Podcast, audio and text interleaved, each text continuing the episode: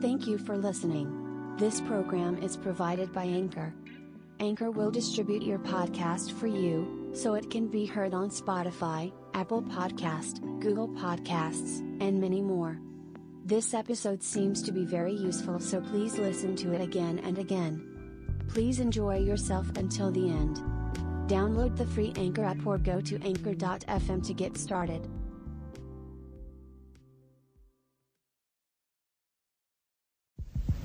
おはようございます。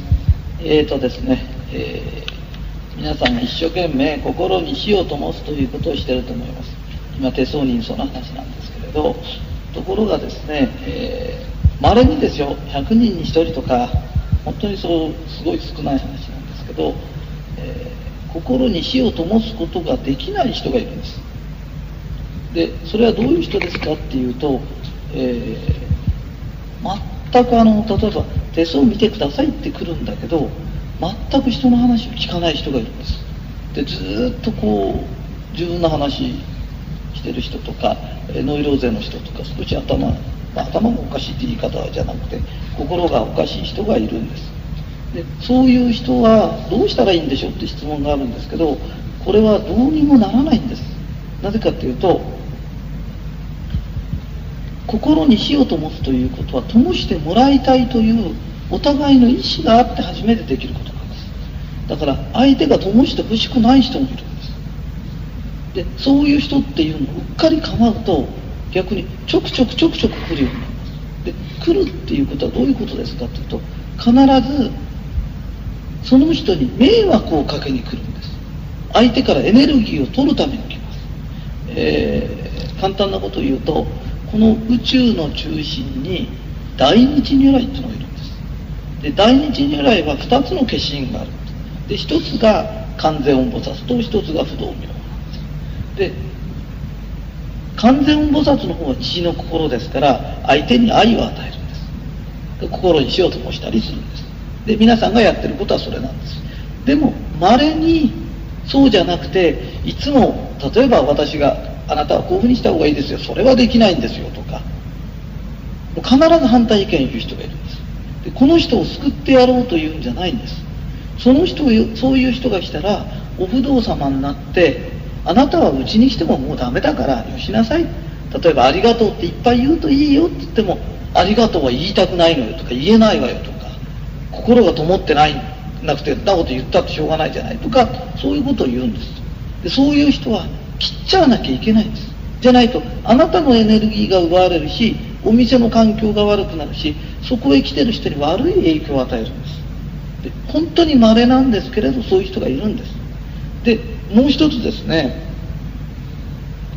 この世の中っていうのは嬉しき楽しきありがたきっていう言葉があってこれを3つの木でおみきっていうんです。で神様におみきを与える。嬉しき楽しきありがたき嬉しいな楽しいなありがたいなありがとうっていうことだよね。で平坦に言うとありがたきっていうのはありがとうっていう意味なの。ね。で今起きてることにいいことが起きた時あありがたいな嬉しいなとかっていうともっといいことに変わる。で悪いことが起きたとしても嬉しき楽しきありがたきってこういう呪文呪文と同じですからそれを唱えてると災い転じて福となすんです。ところが今いいことが起きてようが普通に起きてようが不平不満ばっかし言っててありがとうも言わない。そうするといいことが悪いことになるんです。で悪いことが起きるとさらに悪く言うんです。そうすると悪いことが大悪になっちゃうんです。災いが大災いになるんです。とどっかで人っていうのは今の環境でもねあ食べられるだけ幸せだとか日本に生まれて幸せだねとかね。魚食べられて漁師の人たちありがとねとかなんか感謝をし始めると上に上に上がってくるんです。で不平不満を言ってると悪いことが起きるんです。で悪いことが起きるとまた不平不満を言うんです。そうするともっと悪いことが起きる。どつぼのごとく悪くなってくるんです。でどんどんどんどん自分を追い詰めて自分を不幸にしてやがて自殺しちゃう人もいる。んですそうするとまた生まれ変わって途中から始まる。中間から良くも悪くもないとこから始まるんです。で人は感謝の念を持ってありがたいねとか嬉しいねとかこういう言葉をどんどんどんどん発すればいいんです。でこれは呪文なんです。心が伴わなくてもいいんです。初めに言葉ありきなんです。それで神事をやってる人というのは初めに言葉ありきだっていうことを知ってるんです。で心伴え心伴えっていうのは道徳論者なんです。神事とは呪文を言うことから始まるんです。でキリストも釈迦も皆言ってることは初めに言葉ありきなんです。で嬉しいなと思いなさいじゃないんです。